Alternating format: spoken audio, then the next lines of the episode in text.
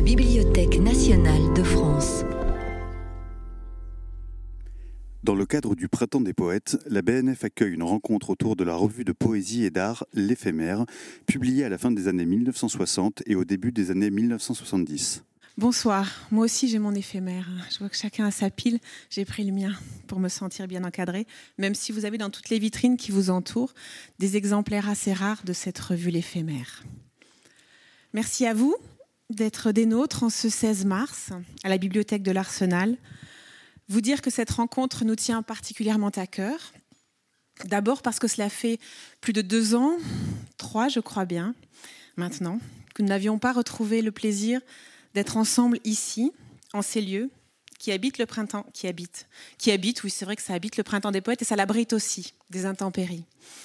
Puisque Inès Saïdani, Nicolas Dutan et Mathilde Lecornet qui vous ont accueillis œuvrent à faire le printemps tout au long de l'année tout là-haut quand vous sortez à droite en haut des escaliers, et même parfois sans connexion Internet. Je tiens à remercier Olivier Bosque pour son soutien et son amitié perpétuelle, Fabienne à ses côtés, mais aussi Liès, sans qui la joie dans cette bibliothèque ne serait pas la même. Monsieur Moreau également, qui tient la loge tout en bas rue de Sully et que l'on croise toujours un livre à la main. C'est assez rare pour un, pour être souligné. Dans une bibliothèque un peu moins, mais de nos jours, ça fait du bien d'être accueilli par un homme qui lit en permanence. Je voudrais également remercier Anne Bérangère et l'atelier de la bibliothèque de l'Arsenal, en la personne de Fabrice Belliot, qui a mis en, espace chacune des vitrines que vous voyez là, avec des numéros de la revue L'éphémère, avec euh, l'aide de Didier Cahen, bien sûr, et tout ce pour euh, une exposition totalement éphémère, puisqu'elle est là pour vous aujourd'hui et qu'elle sera démontée dès demain matin à 9h. Remercier également la BNF Tolbiac et Richard Dao, dont les caméras garderont la mémoire de cette rencontre. Cette soirée me tient particulièrement à cœur car elle vient de loin. Dès l'annonce de l'éphémère au printemps dernier, Didier Cahen m'a proposé d'en être. Bien sûr, la revue L'éphémère qui ne connaît aucune anagramme parfaite. Ce mot-là, on peut le chambouler dans tous les sens, ça ne fait jamais une anagramme. Cette revue portée par les éditions de la Fondation MAG m'avait influencé, bien sûr, dans le choix de l'intituler pour 2022, l'éphémère. Bien sûr, les poètes de son comité de lecture et ceux publiés à l'intérieur m'étaient chers, même si je n'étais pas née à l'époque de ces 20 numéros, de 67 à 72. Bien sûr, Yves Bonnefoy, bien sûr, André Duboucher, sur le cercueil duquel j'ai vu tomber la neige en avril 2001 dans la Drôme. Bien sûr, Louis-René Desforêts, Gaëtan Picon, Paul Celan, sur lequel Henri Michaud, dans, ce numéro-là, le, le 14e, à l'été 70, a écrit ce poème si bouleversant à, sa mort. Bien sûr, Jacques Dupin, que j'ai croisé à la Galerie Le Long. Bien sûr, Anne de Stahl, qui aurait bien volontiers été des nôtres si les temps avaient été moins chavirés. Bien sûr, j'avais aussi sur mon bureau ces écrits de l'éphémère, repris par Pascal Quignard aux, éditions Galilée, et qui sont dans, la vitrine juste au milieu, juste entre vous. Tout près aussi de ces trisyllabiques de Ludovic Janvier, qui fut aussi au sommaire de la revue L'éphémère, dans ce même numéro-là, à l'été 70. Je cite Ludovic Janvier parce qu'il est le père de Laurent Philippe, qui a suivi durant des décennies la chorégraphe allemande Pina Bausch, dont une image du tout dernier spectacle est devenue notre affiche de l'éphémère, cet arbre frêle porté par une danseuse en, robe du soir rouge. Affiche, donc signée Pina Bausch, après l'ardeur d'Ernest Pignon-Ernest, que Jean Frémont, connaît bien, la beauté d'Enki Bilal, le courage de Pierre Soulages, ou encore le désir de Sarah Moon. Bref, j'étais très heureuse que Didier Cahen ait l'envie, et le courage aussi, de ressusciter l'éphémère, et que Jean Frémont soit ce soir des nôtres à ses côtés. Cela me touche beaucoup. Merci. Parce que, le président directeur général de la Galerie Lelon, Paris-New York, comme on peut le lire en bas de ses courriels, que cet homme-là ait pris le temps d'être au rendez-vous de la bibliothèque de l'Arsenal et du Printemps des Poètes, ça dit beaucoup. Dans l'héritage de la Galerie des Mémags, devenu Daniel Lelon. Mais Jean Frémont est aussi un écrivain, auteur chez POL, proche de Bernard Noël, dans L'autre jeu du tu, entre autres, chez Fata Morgana, et poète lui-même. C'est cet homme-là qui croit au miroir magique, qui est l'invité de Didier pour vous ce soir. Alors les remercier tous deux et vous souhaiter à tous une heure pas comme les autres.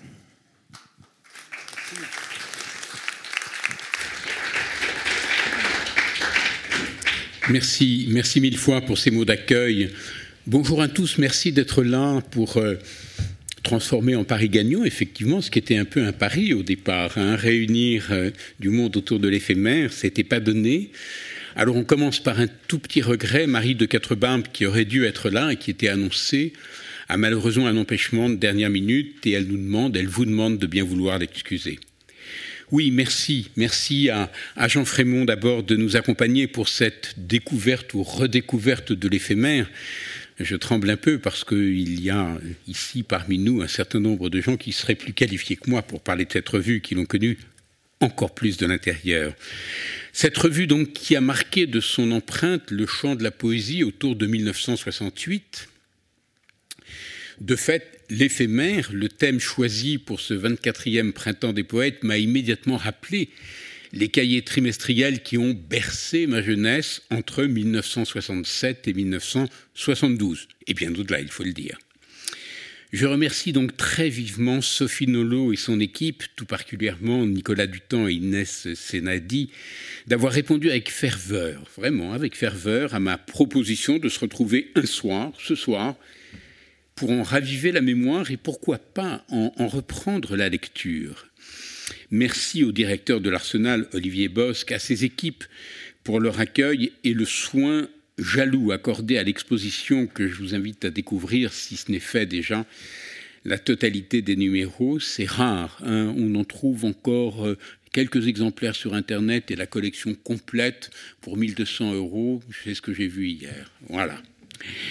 Jean Frémont, euh, Sophie vous a peu présenté, mais je reviens en quelques mots. Vous êtes un écrivain pluriel, puisque vous avez publié des poèmes, des récits, des fictions et des essais sur l'art.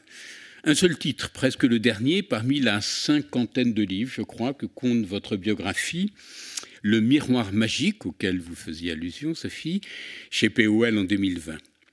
Vous êtes né en 1946 un peu trop tard pour être un acteur de la revue L'éphémère.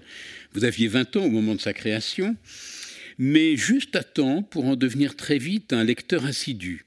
Voilà déjà une excellente raison de vous inviter à cette table, mais bien entendu, c'est aussi le galeriste que nous recevons, avec Jacques Dupin et Daniel Lelon, vous avez fondé en 1981 la galerie Lelon, que vous dirigez désormais et qui est l'héritière de la galerie MMA qui éditait l'éphémère.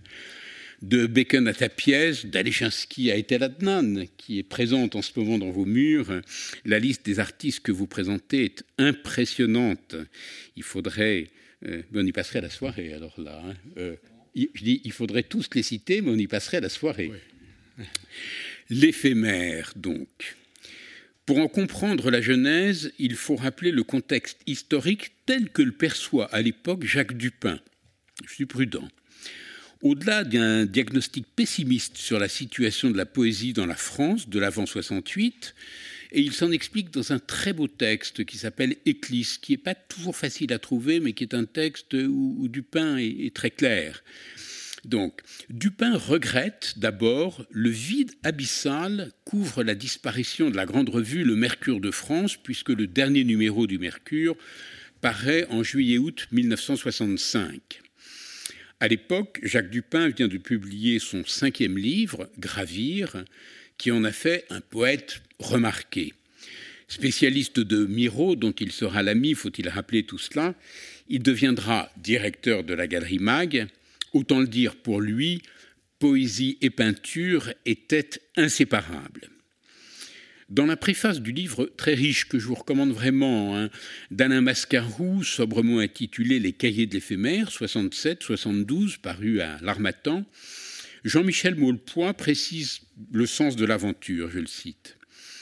Ce beau mot d'éphémère lie l'écriture à la vie précaire il sous-entend déjà, préféré au désir du chef-d'œuvre, les traces de l'œuvre en train de se faire. Des phrases ou des traits esquissés au plus près du souffle qui cherche et qui s'obstine. Dès l'automne 1965, à l'instigation de Jacques Dupin, Aimé Mac constitue un comité de rédaction vraiment historique qui rassemble Yves Bonnefoy, André Duboucher, Louis-René Desforêts, trois poètes bien sûr, et Gaëtan Picon, l'ancien directeur du Mercure de France.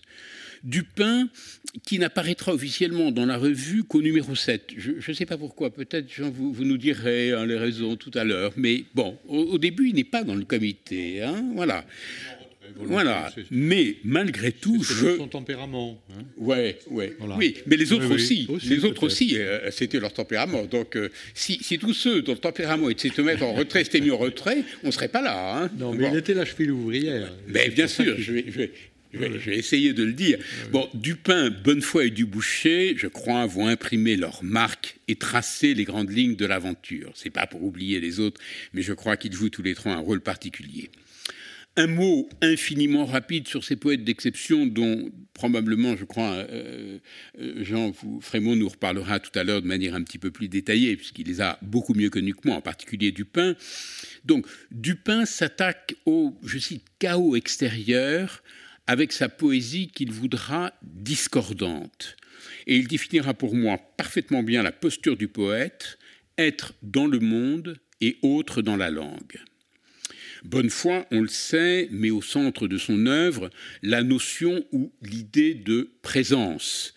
La présence, ce n'est pas simplement un je suis, je suis là, mais l'affirmation continue d'une intensité et d'une tonalité originale de l'être. Duboucher, quant à lui, se pose d'emblée en héritier de l'immense poète, trop lu sûrement de nos jours, Pierre Reverdy. La poésie lui semble inacceptable, voire immorale, ce sont les mots de Duboucher, si elle ne retient pas un taux de réalité. Et il affirme sans cesse dans ses fameux carnets la volonté de s'en tenir à l'expression étrange de la simplicité. Il n'y a qu'à dire ce que l'on voit, ce que l'on sait, et tout est inventé, remarque Duboucher, avec ce prosaïsme qu'il revendique sans cesse. Dupin soulignera lui-même l'implication exceptionnelle de Duboucher tout au long de l'aventure. Ce sont, faut-il là aussi le rappeler, oui, je, suis très heureux de saluer une dizaine de jeunes élèves de seconde et de première, et, je crois qu'il faut aussi penser à eux. Donc, euh, pour euh, Yves Perret qui nous fait l'honneur d'être là, ou pour Claude Garage qui nous fait l'amitié d'être là, je vais dire des choses un peu triviales, mais pour les jeunes élèves auxquels je pense, je crois que c'est bien aussi de reprendre les choses. Ce sont les principaux représentants d'une même génération de poètes qui ont alors une quarantaine d'années et se retrouvent autour d'une même approche de la poésie et de la vie. Pour eux, il est impensable de séparer l'écriture d'une réflexion sur l'acte poétique. Impossible de séparer l'écriture du poème d'une forme d'engagement vital qui laisse toute sa place à l'autre que je suis. Je me rappelle, je vous rappelle ces mots d'Edmond Jabès. Bon, très proche de l'aventure, même s'il n'y a jamais participé directement, il aurait pu. Ces mots très simples. Je cherche un homme que je ne connais pas, qui jamais ne fut en moi-même que depuis que je le cherche. L'arrivée de Paul Celan en octobre 1968 pour le numéro 7 renforcera encore cette idée tenue de l'Athénéum, la, grande revue de l'idéalisme allemand. Pas faire de l'histoire maintenant. Cette idée très simple. Nous ne sommes pas simplement les directeurs, mais les auteurs de cette revue. Donc ces cinq, quatre au départ co-directeurs sont en même temps les auteurs de la revue. On reviendra sur cette idée. La revue sera en conséquence euh, un nouvel espace d'échange démocratique, informel, bien loin du fonctionnement doctrinaire, dirons-nous, imposé à leurs troupes par un André Breton ou un Philippe Solers. Rappelons-nous ce mot de Duboucher, tenu d'un obscur philosophe, pour réunir les hommes, il ne faut pas les rapprocher. Le prière d'insérer ne dit pas autre chose. L'éphémère, ce ne sera que quelques personnes, mais ensemble et durablement pour une recherche en commun par des voies, certes fort différentes. C'est Yves Bonnefoy qui a rédigé ce prière d'insérer, mais il parlait bien sûr au nom de tous. Avec Michel Léris, qui rejoindra l'équipe en 1969 pour numéro 10, ils vivent d'abord une aventure commune où l'exigence de dire transcende la volonté de s'exprimer. Pour simplifier, ils ont pour seul mot d'ordre le questionnement de Plotin, remis, repris en quatrième de couverture, derrière, dans pas mal de numéros, pas celui-là, c'est Artaud, j'ai pas de chance, peu importe. Mais quel discours est possible lorsqu'il s'agit de ce qui est absolument simple? En somme, contre la poésie qui parle trop fort et se trahit d'elle-même, contre l'emprise du verbe trop flamboyant, il prône la force du silence et la vertu des mots. Très concrètement, le premier numéro de la revue traduit une parfaite cohérence entre la parole et les actes. Aucune solennité, pas d'effet tape à l'œil. La simplicité, le dépouillement et l'élégance tout en sobriété de la revue illustrent bien dès le premier numéro la méfiance des membres du comité quant au débordement d'un surréalisme moribond, aux effusions d'un lyrisme affecté ou au tapage des avant-gardes. De ce point de vue, tel quel est un anti-modèle. La qualité du papier, le soin des reproductions et la sobriété de la mise en page traduisent le niveau d'exigence et l'ambition discrète des mémags dont peut-être Jean Frémont nous redira un mot dans l'aventure, parce qu'on on, sait mal finalement quel rôle il a pu jouer. Je ne peux que vous inviter de nouveau à regarder ces numéros dans les vitrines qui nous entourent. La couverture place d'emblée la revue sous le signe de Giacometti qui vient tout juste de mourir en janvier 1966. On retrouvera de numéro en numéro le même dessin et dans mes petites notes sous le nez, j'ai mis un E entre parenthèses, dessin DE2SIN, mais aussi dessin DE2SEIN. Ce corps nu de femme, presque cadavérique et pourtant avenant, droit debout sur le vélin de couverture, comme le dit si bien Sophie Nolot.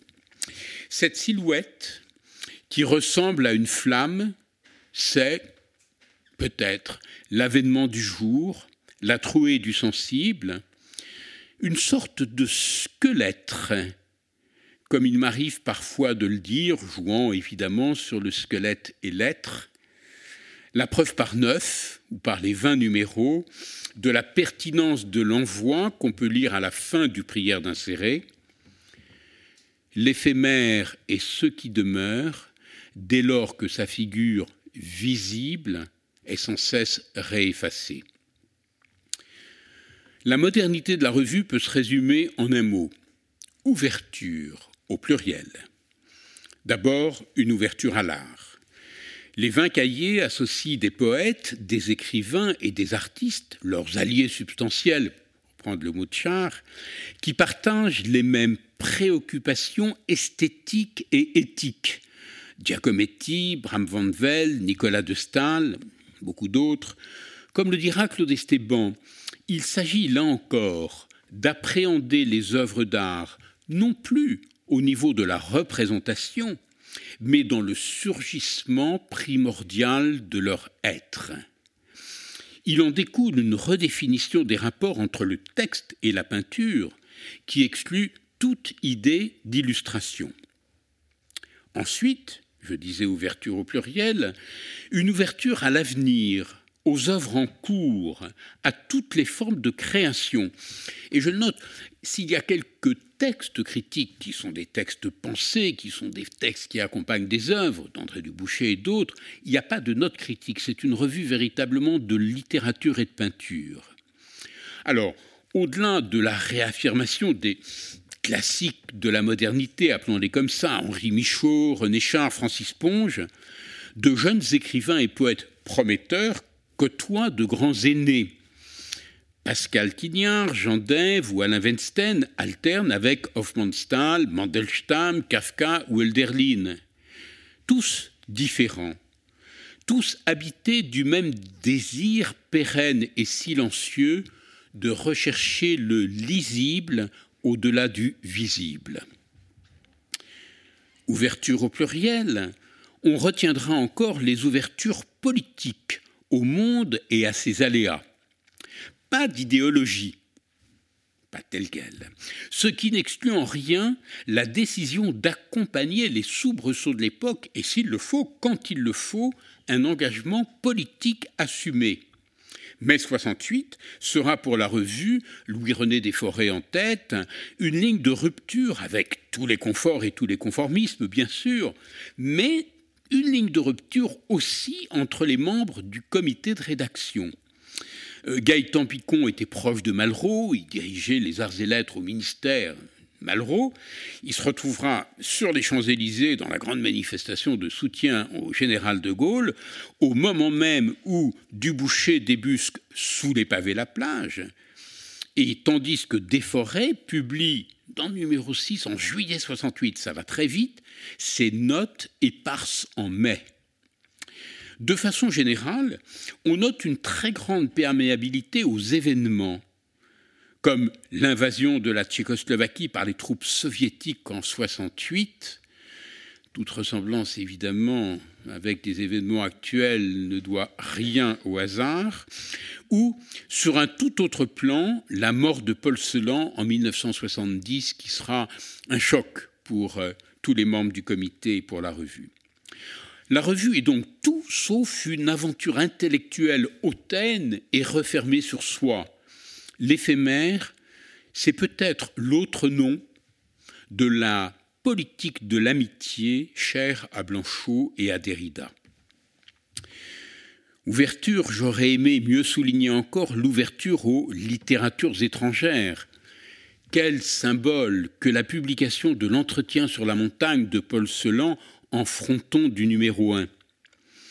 Et une ouverture, allez, timide, c'est vrai, mais très inédite aux femmes à l'époque. Nelly Sachs, Anne de Stahl, Emily Dickinson, d'autres encore.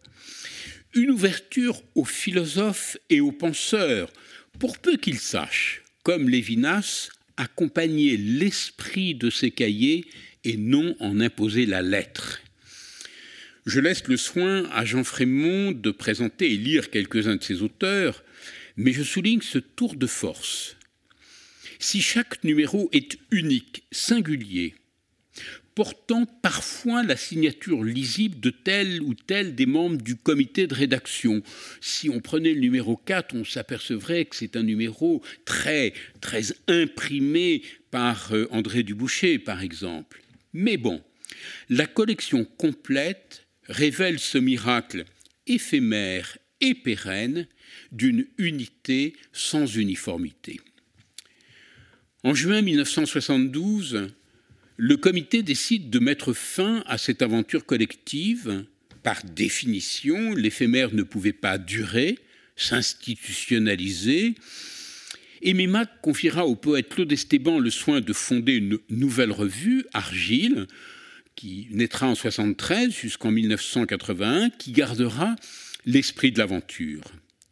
Clivage de Jean-Pascal Léger, puis Lire des vents, la magnifique revue d'Yves Perret qui nous fait, je le disais, l'amitié d'être parmi nous ce soir, reprendront le flambeau, réalisant chacune à leur façon le vœu des fondateurs.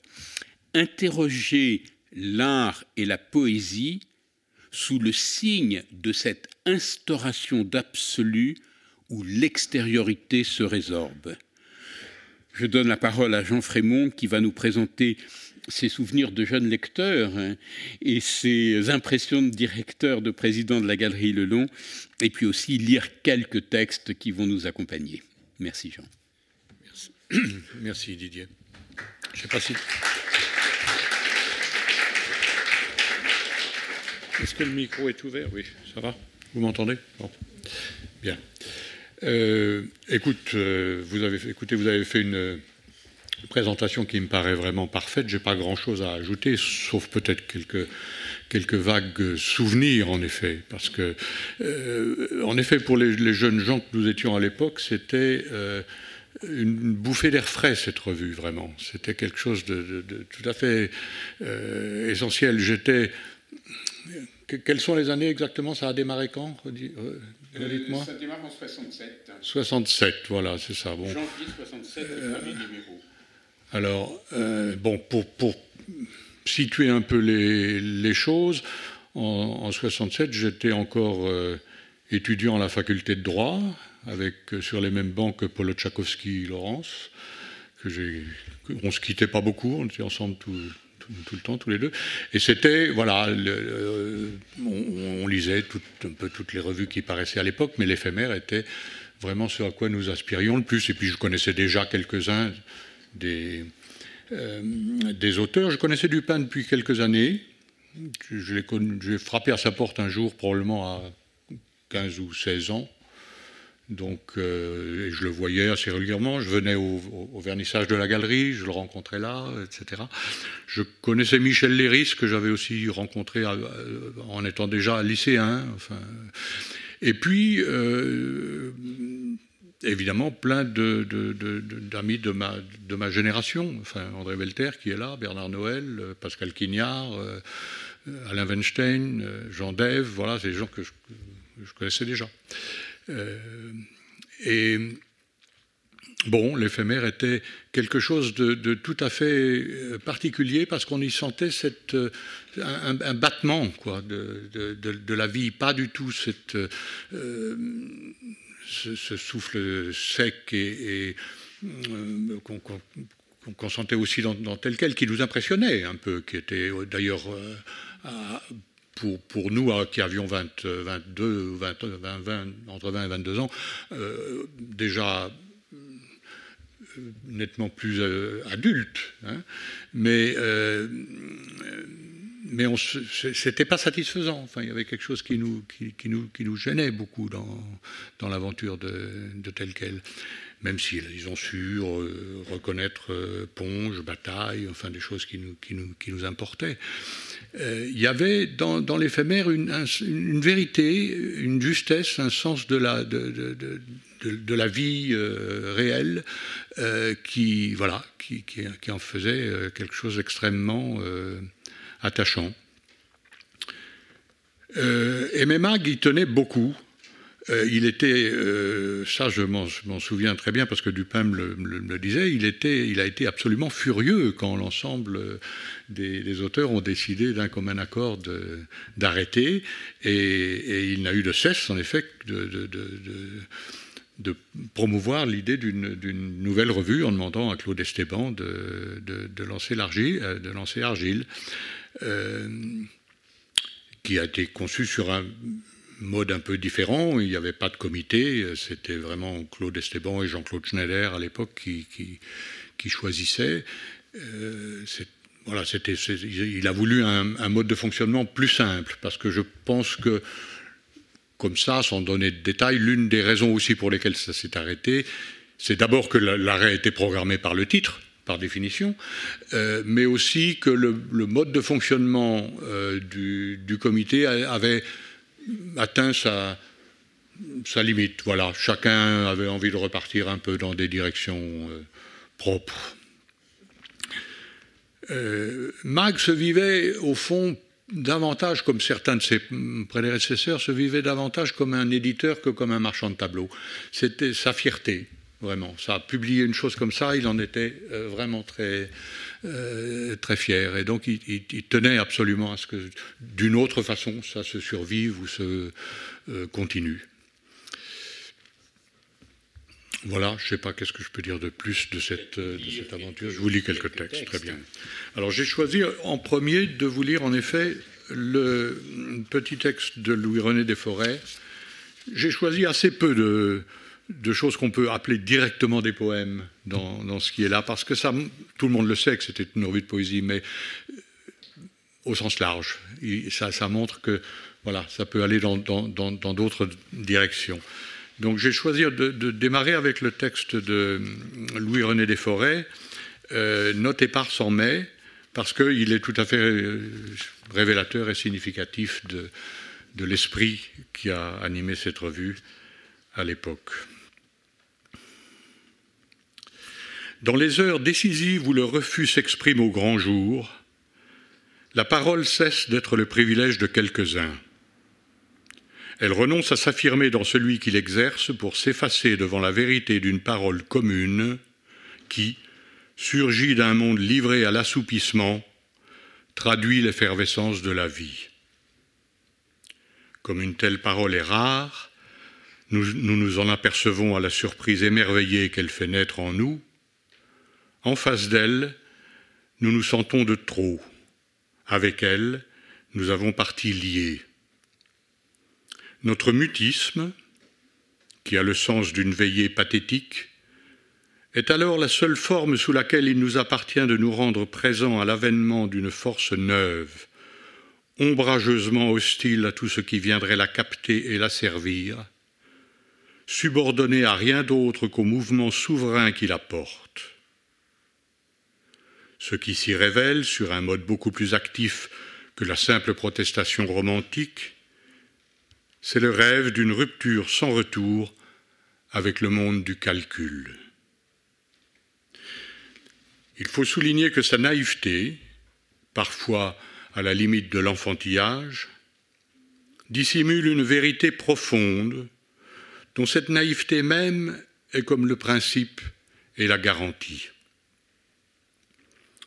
Elle nous parle et nous répond au cœur de nous-mêmes en ce qu'elle obéit aux règles d'une raison qui ne démord pas et que, par une sorte de renversement hardi, elle substitue à l'opération froide et calculée du langage tactique, où, à travers la parole du sérieux, s'étale la duplicité, la suffisance obtuse, une vivacité et un naturel désarmant, sans égard pour un monde comprimé par les convenances et les usages, auxquels pour peu qu'il cherche à l'endoctriner ou à la mettre à son pas, elle oppose une ténacité calme. Mais comme est calme la parole, qui, si elle ne se retenait pas, éclaterait en un rire irrévérencieux. Rarement on aura mieux ri qu'en ces jours de mai. Cette humeur bon enfant où ne subsistait rien de louche, de maladif, en dépit des épreuves auxquelles étaient soumis les nerfs. Parole donnée à tous, dite par tous, et qui ne semble avoir été dite encore par personne, qui n'apporte sans doute ni certitude, ni clarté, dont chacun use avec une abondance jamais lassée, voisine de la dilapidation, mais qui s'éclaire mieux par l'éclat de sa disparition que par la survie d'une parole écrite. Quel que soit le discrédit dont ce mouvement est l'objet de la part de ceux qui l'offusquent et dérangent, et qui s'emploient déjà à lui faire expier son défi insolent, dût-il lui-même déboucher pour un temps sur le vide de la désillusion, nous savons que demeurera intacte sa force d'ébranlement et que rien ne pourra altérer la pureté de son visage. Nulle composition, Nul accord avec une société qui s'abrite peureusement derrière une parole autoritaire contre laquelle s'est dressée dans toute la soudaineté de sa fraîcheur cette parole bouleversante, sortie comme la vérité de la bouche d'un enfant.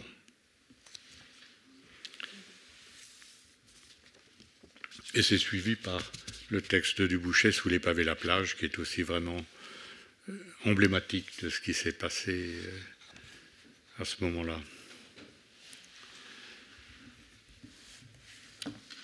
J'ai choisi ensuite, évidemment, pour des raisons que tout le monde aura déjà compris, puisqu'on en a suffisamment parlé, un texte de Jacques Dupin, qui nous manque, et qui a été qui a changé ma vie, enfin vraiment. Hein, euh, quelques années après la fin de quelques, mois après la fin de l'éphémère, il m'a, on se connaissait déjà depuis une dizaine d'années, il m'a appelé pour que je le rejoigne et travaille avec lui, et voilà.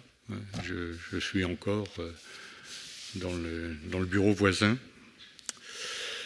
Euh, j'ai choisi un texte qui s'appelle Les lignes de rupture.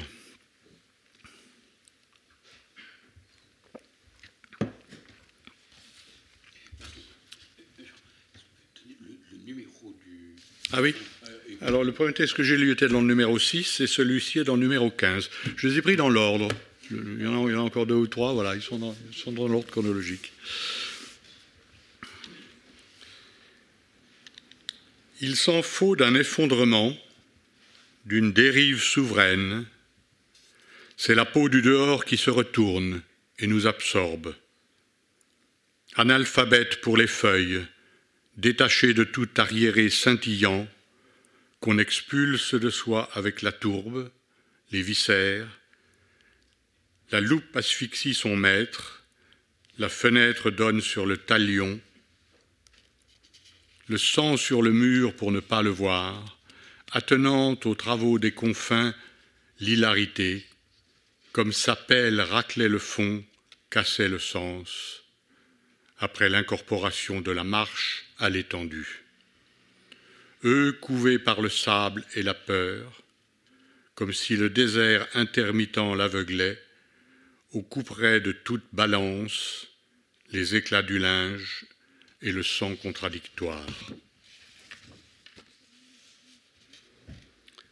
Acquiescent pour disparaître ou revenir, défalqué de la somme, d'une seule coulée froide quand les parois se sont concertées, le corps traversé mûrit, le corps appliqué s'élève, comme si jouait la solidarité du crime, nous ne nous trompons pas, écrivant, écrivant que les otages jumeaux dont l'intervalle est un masque, le dur axiome du levain, ce que le soc soulève de futur.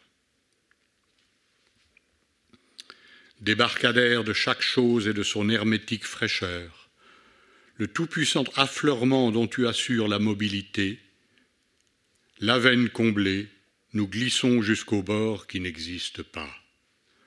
Une clarté vipérine, une chaleur inachevée, nous sommes seuls et nombreux, là, attestant une faiblesse de la langue, l'étalement de la question comme un champ de fleurs, nous errons dans le froid de plusieurs soleils.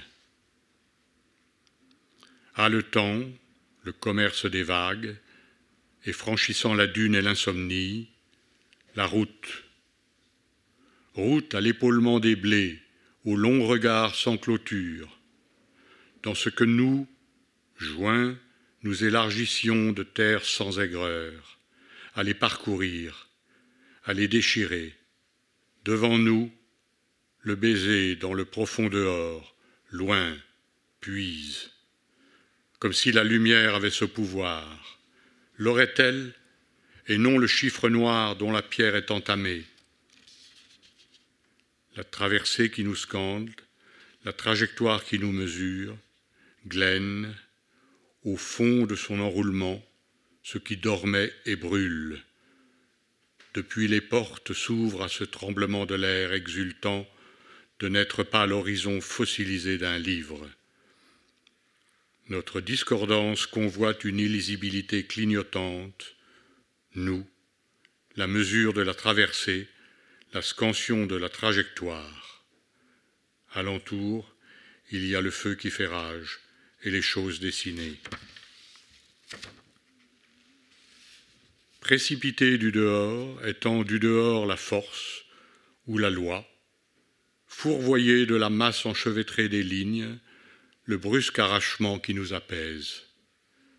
Dérapage, lassitude sur l'anneau consumé nous rapprochant de la courbe déclive, même enlevé sur une hanche de déesse, même en configuration purifiée, dans l'espace retourné comme une glace véridique, un éparpillement de l'autre, à l'infini, jusqu'à l'adéquation du nombre et au non-sens, et le vent qui renacle et s'épuise dans l'élargissement de la nuit. Je m'arrête là pour ce qui concerne Dupin. Alors j'ai choisi un petit fragment d'un texte de Giacometti. Euh, vous avez rappelé à quel point euh, en effet, sa, figure euh, qui venait de disparaître avait été peu important pour tout le monde. Giacometti était l'ami proche de, de, Dupin, de Bonnefoy, de Dubouchet, de Léris. tous les gens qui étaient là étaient vraiment, même de Picon, j'en oublie peut-être encore, non, je ne sais plus.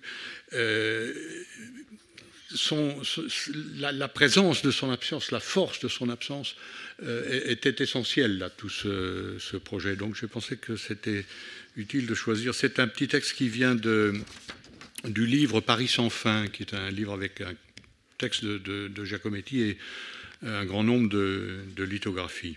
Si je peux dire un tout petit mot, Jean. Voilà, le, premier numéro avait été conçu comme un numéro en fait euh, d'hommage à, à Giacometti. Alors il y a même un premier sommaire qui apparaît où les textes sont rassemblés comme tels, avec un, énorme bloc comme ça, Giacometti, et puis, pour des raisons que je comprends bien d'ailleurs, et qui euh, tient à la projection qu'ils avaient de, la revue dans ce qu'elle devait être ensuite, ils ont décidé finalement de répartir un peu les choses, euh, de manière à ce que la figure de Giacometti n'écrase pas probablement le premier numéro et le, Mais en même comité. Temps, elle se faufile jusqu'à Mais elle se faufile complètement, voilà. C'est la figure de l'éphémère, quoi, qui est là. Oui, absolument. Le silence. Je suis seul ici, dehors la nuit. Tout est immobile et le sommeil me reprend. Je ne sais ni qui je suis, ni ce que je fais, ni ce que je veux. Je ne sais, ni, je ne sais si je suis vieux ou jeune. J'ai peut-être encore quelques centaines de milliers d'années à vivre jusqu'à ma mort. Mon passé se perd dans un gouffre gris J'étais serpent et je me vois crocodile, la gueule ouverte.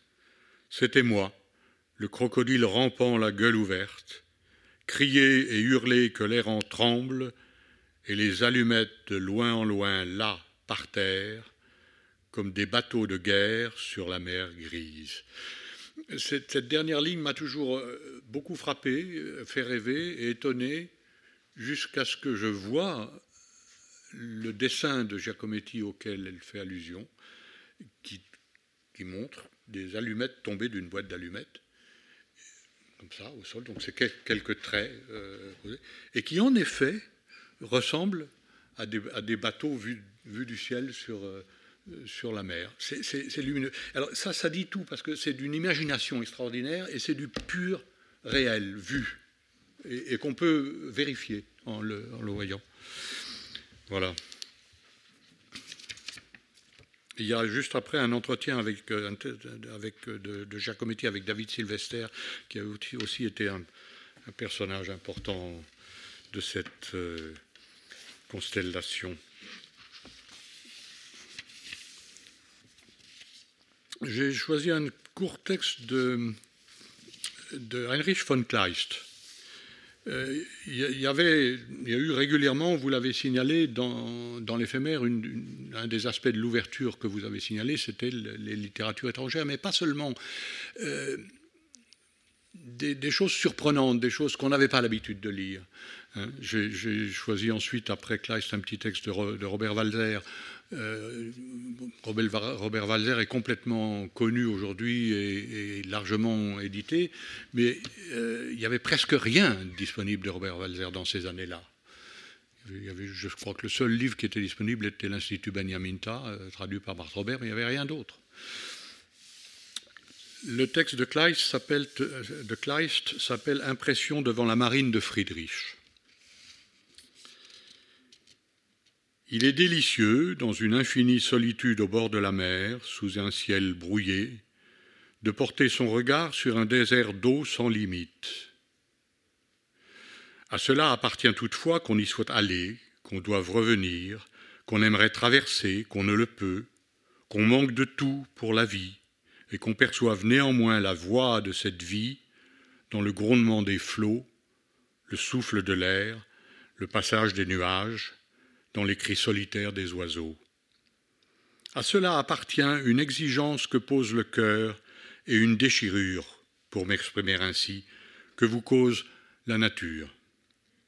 Mais cela est impossible devant un tableau, et ce que j'aurais dû trouver dans le tableau lui-même, je ne le trouvais qu'entre le tableau et moi, à savoir une exigence que mon cœur adressait au tableau et une déchirure que le tableau causait en moi. Et ainsi je devins moi-même le capucin. Le tableau devint la plage, mais l'étendue vers laquelle je devais porter mes regards, la mer, manquait complètement. Rien ne peut être plus triste ni plus incommodant que cette situation au monde.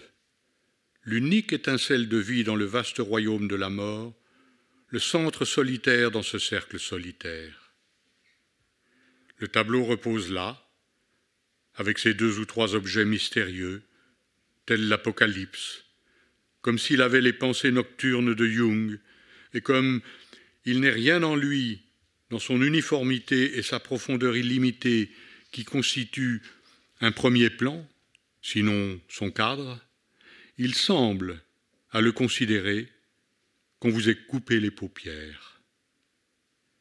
Et pourtant le peintre a inauguré sans doute une nouvelle voie dans son art, et je suis persuadé qu'on pourrait représenter, dans cet esprit, un mille carrés de sable de la marche avec un buisson de berbéridés sur lequel une corneille déploierait ses ailes, solitaire, et que cette image produirait un effet vraiment digne d'Ossian ou de Kosgarten.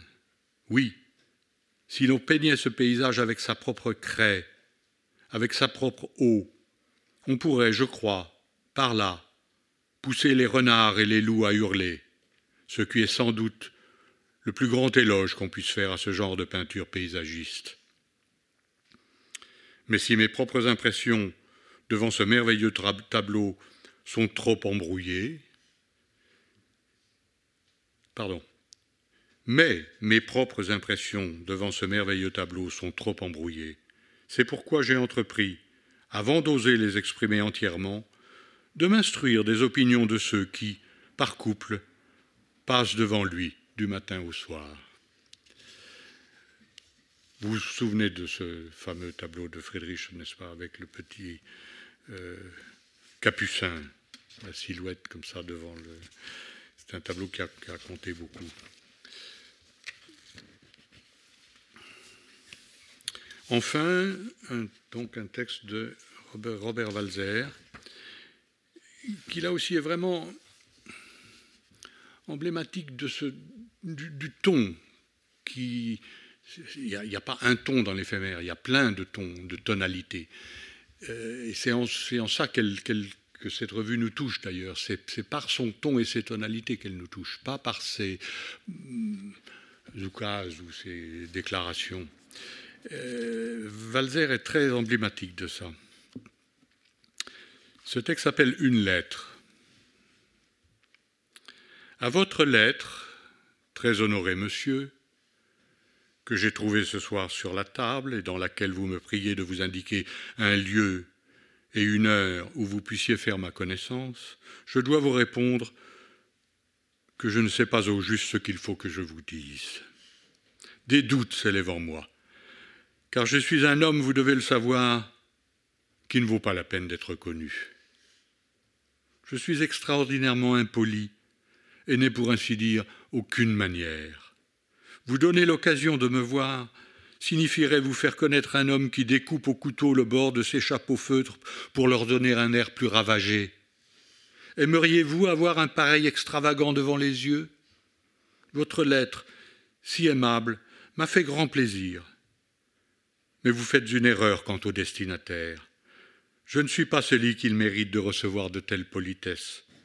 Je vous en prie, renoncez bien vite au désir de faire ma connaissance l'amabilité sied mal à mon visage.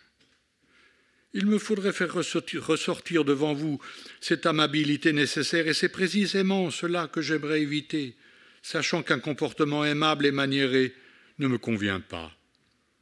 Aussi bien, je ne suis pas aimable, cela m'ennuie. Je suppose que vous avez une femme et que votre femme est élégante et qu'il y a chez vous quelque chose comme un salon. Qui se sert d'expressions aussi raffinées et aussi belles que les vôtres tient un salon Moi, au contraire, je ne suis homme que dans la rue, dans les bois et les champs, dans les bistrots et dans ma propre chambre. Dans le salon que qui que ce fût je me tiendrai comme un rustre. Je ne suis, encore jamais entré dans un salon. J'en ai peur. Et en homme de bonne et saine raison, je dois éviter ce qui m'angoisse. Vous voyez que je suis franc. Vous êtes vraisemblablement un homme riche qui profère de riches paroles. Moi, au contraire, je suis pauvre, et tout ce que je dis rappelle la pauvreté. Vous m'irriteriez avec votre langage, ou moi je vous irriterais avec le mien. Vous ne pouvez pas imaginer combien j'aime, et je préfère, l'état dans lequel je vis. Si pauvre que je sois, il ne m'est encore jamais venu à l'idée de me plaindre. Au contraire, j'apprécie si hautement ce qui m'entoure que je reste toujours empressé à le sauvegarder. J'habite une vieille maison désolée, une sorte de ruine, mais cela me rend heureux. La vue des gens misérables et des maisons pauvres me rend heureux, si fort que j'y réfléchisse, je ne vois pour vous aucune raison de comprendre cela.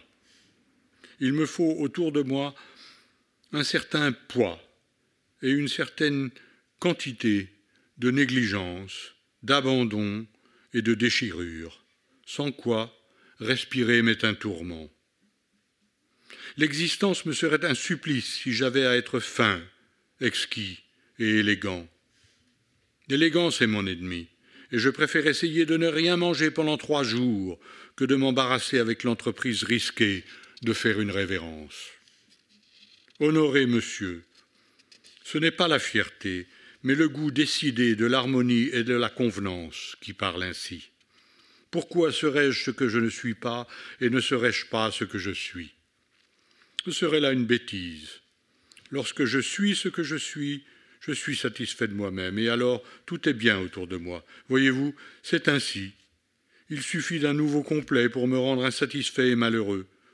D'où je conclus que je hais tout ce qui est beau, neuf et raffiné, et que j'aime tout ce qui est vieux, abîmé et usé.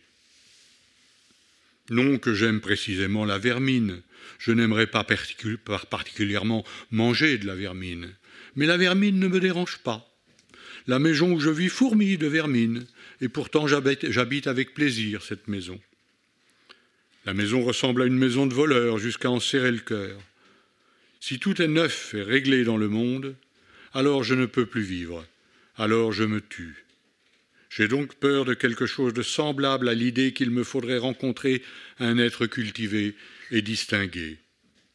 Si je crains, si je crains ne pouvoir que vous déranger et ne vous être d'aucune utilité ou d'aucune récréation, il me faut avouer, à parler franchement, que subsiste aussi en moi l'autre crainte, à savoir que vous, de même, me dérangiez et ne puissiez n'être ni divertissant ni agréable. Il y a une âme dans l'état de chaque homme, et vous devez absolument apprendre que je dois absolument, et je dois absolument vous dire ceci, que j'apprécie hautement ce que je suis, si pauvre et misérable que cela puisse être. Je tiens toute envie pour stupidité. L'envie est une sorte de folie.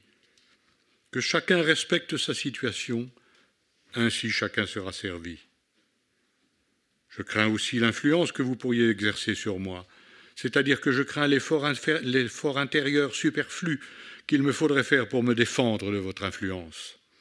Et c'est pourquoi je ne cours pas vers de nouvelles connaissances, pourquoi je ne peux pas y courir.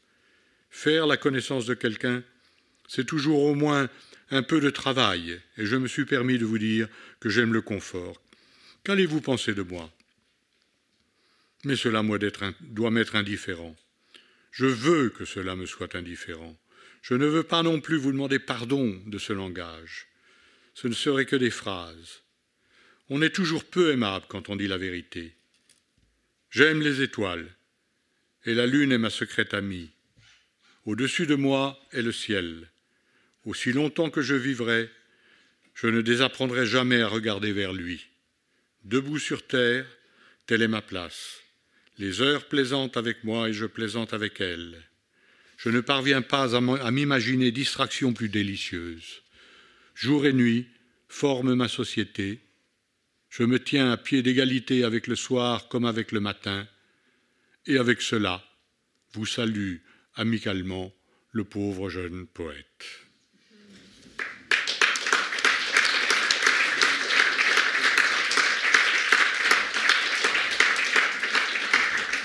Merci.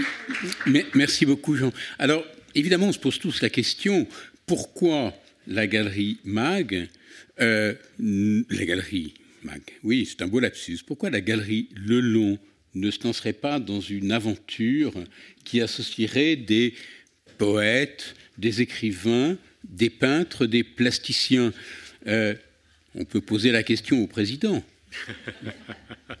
Mon Dieu. D'abord, je ne suis plus un jeune homme, c'est une affaire de jeune homme, ça. Ah.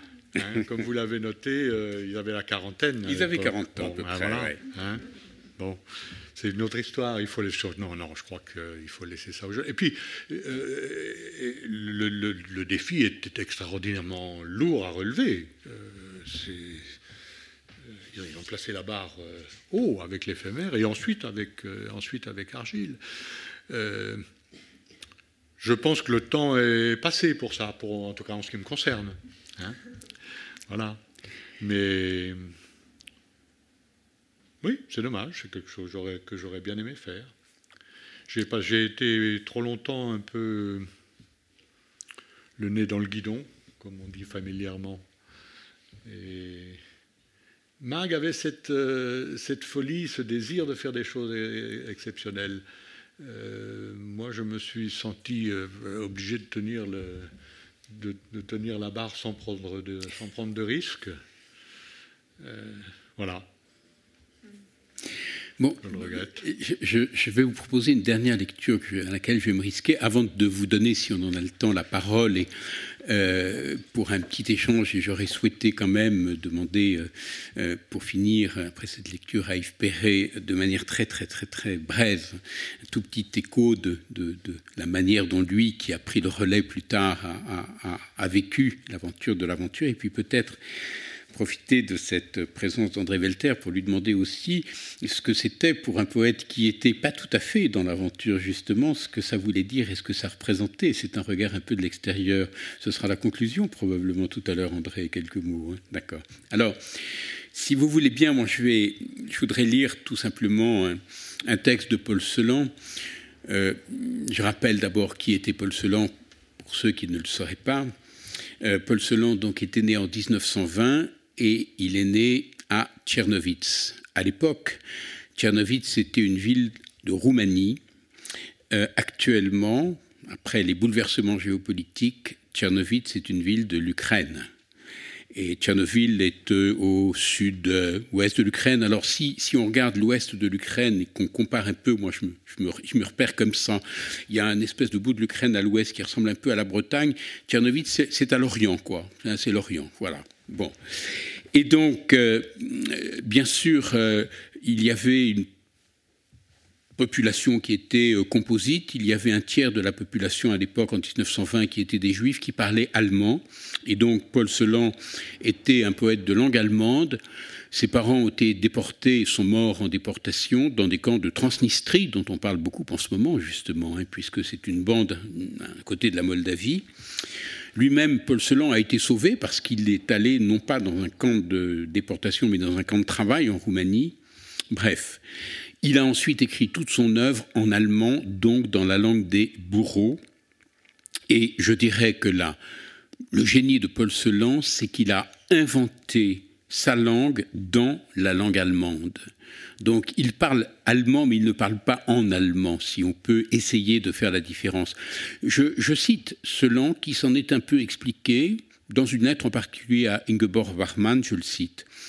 Dans cette langue, l'allemand, j'ai essayé d'écrire des poèmes pour parler, pour m'orienter, pour reconnaître où je me trouvais et où je devais aller, pour m'ébaucher une réalité. Alors le très grand poème très connu de Paul Celan, c'est Todesfuge, La fugue de la mort, qui publie juste en 45, mais dans l'éphémère, dont il a été un des piliers, il a publié un texte qui pour moi est une pure merveille, qui s'appelle Stret, euh, c'est évidemment un, mot qui vient de l'italien, hein, qui désigne la partie d'une fugue, la partie finale d'une fugue. C'est pas de l'allemand. Parfois, certains ont cru que c'était Strette, ce qui n'est pas du tout allemand, c'est Engführung en allemand. Et d'ailleurs, moi qui suis absolument pas journaliste, journaliste, non, mais germaniste non plus. moi qui suis ni journaliste ni germaniste, je vais, oui, je commence à délirer parce que je vais délirer davantage. Je vais lire quatre ou cinq vers en allemand, pardon pour les germanistes, je vais, mais, j'ai besoin de ça. C'est un peu comme un, musicien qui donne la tonalité pour ensuite rentrer dans le texte et le lire en français, évidemment. Engführung. Verbracht in Gelände mit der untrüglichen Spur. Gras, auseinandergeschrieben.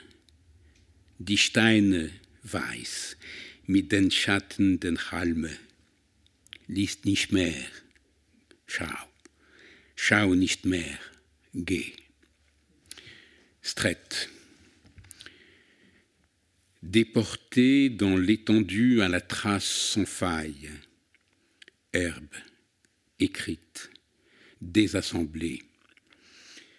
Les pierres blanches et l'ombre des tiges. Ne lis plus regarde, ne regarde plus, avance. Avance, ton heure n'a nulle sœur, tu es, est de retour, une roue lentement tourne par elle-même, les raies grimpent, grimpent sur un champ noirâtre, la nuit n'a besoin de nulle étoile, nulle part n'est souci de toi. Nulle part n'est souci de toi, il a un nom, le lieu où ils s'étendirent, il n'en a pas, ils ne s'y sont pas étendus, quelque chose fut entre eux, ils ne virent pas à travers, ne virent pas, non, prononcèrent des paroles. Nul ne s'éveilla, le sommeil vint sur eux. Vain, vain, nulle part n'est souci. C'est moi, moi, j'étais entre vous, j'étais ouvert, étais audible, je vous donnais l'alarme, votre souffle obéit, je le suis encore, mais vous dormez. Suis encore. Année, année, un doigt touche du haut vers le bas, touche alentour. Point de suture palpable, ici cela se déchire, ici cela se referma, qui le recouvrit? Le recouvrit qui? Vint, vint, vint une parole, vint, vint à travers la nuit, voulut luire, voulut luire. Cendre, cendre, cendre, nuit. Nuit la nuit, va donc, vers l'œil, vers l'humide.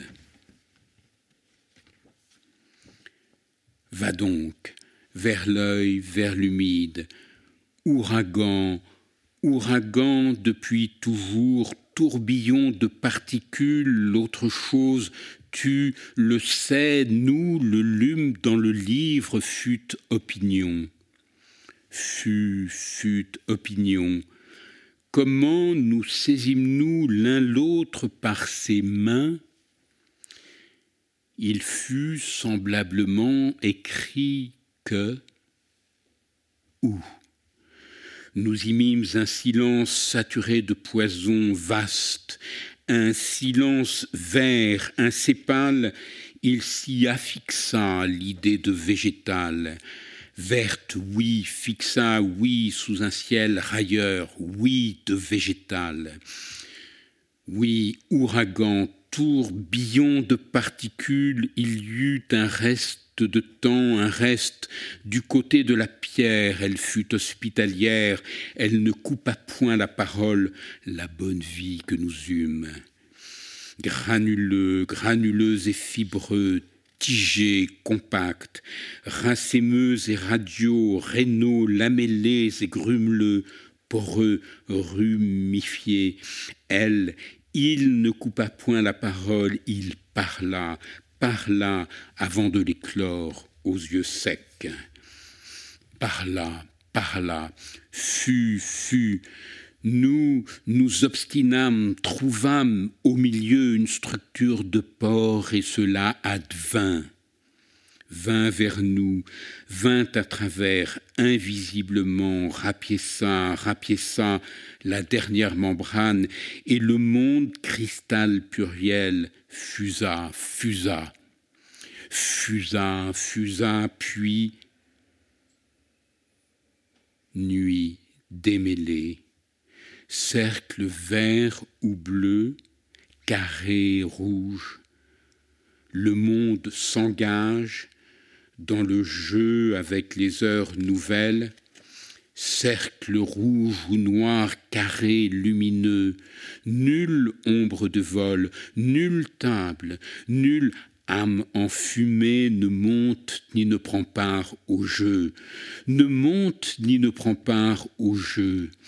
À l'envol du hibou sur la lèpre pétrifiée, près de nos mains enfuies, dans l'ultime éversion au-dessus du parabale devant le mur éboulé, visibles à nouveau, les sillons, les cœurs autrefois, les psaumes, ô Hosanna. Ainsi, il y a encore des temples. Une étoile a peut-être encore de la lumière. Rien, rien n'est perdu. Hosanna. À l'envol du hibou ici, le parler gris jour des traces d'eau souterraine. Gris jour des traces d'eau souterraine. Déporté dans l'étendue à la trace sans faille, herbe, herbe, écrite, désassemblée. Strette de Paul Celan dans une très très belle traduction de Jean Dève.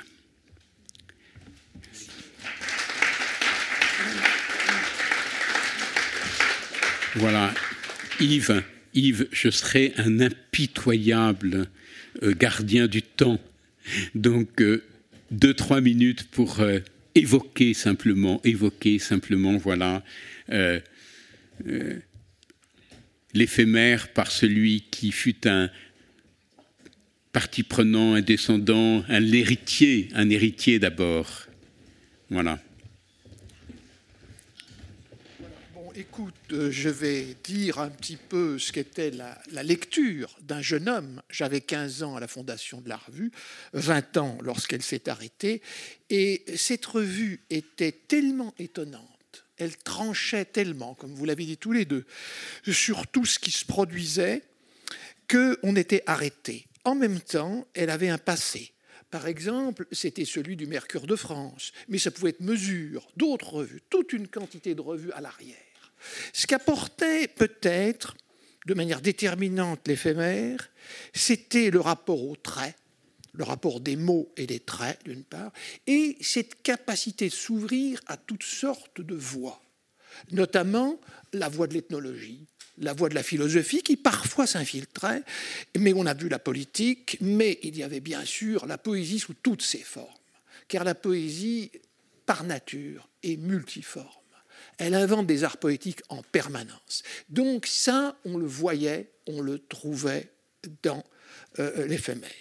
Quand moi-même j'ai fondé Lire des vents, qui est une revue qui a vu cinq, cinq son naissance cinq ans après la fin de l'éphémère, j'ai fait quelque chose qui était différent, bien sûr, mais qui partageait avec l'éphémère et les revues d'avant un sol tout à fait commun.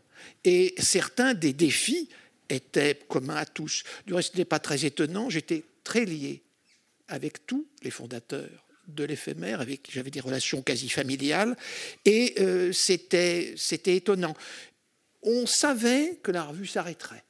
Quand elle s'est arrêtée, à l'époque, je ne savais pas trop. Je me disais, c'est normal, c'est naturel. Par la suite, j'ai su un peu plus. C'est vrai qu'il y avait quelques dissensions, quelques lassitudes aussi, c'est-à-dire c'était très lourd à porter. Euh, plus la revue avançait, je crois, moins étaient nombreux ceux qui s'engageait. C'est-à-dire qu'à la fin, il n'y avait guère plus que du boucher et du pain. C'était ça. Euh, Desforêts a toujours été très, très attentif. Louis René était épris de l'éphémère. Il la portait. Mais sur la fin, peut-être tout le monde voulait se dégager un peu, je crois.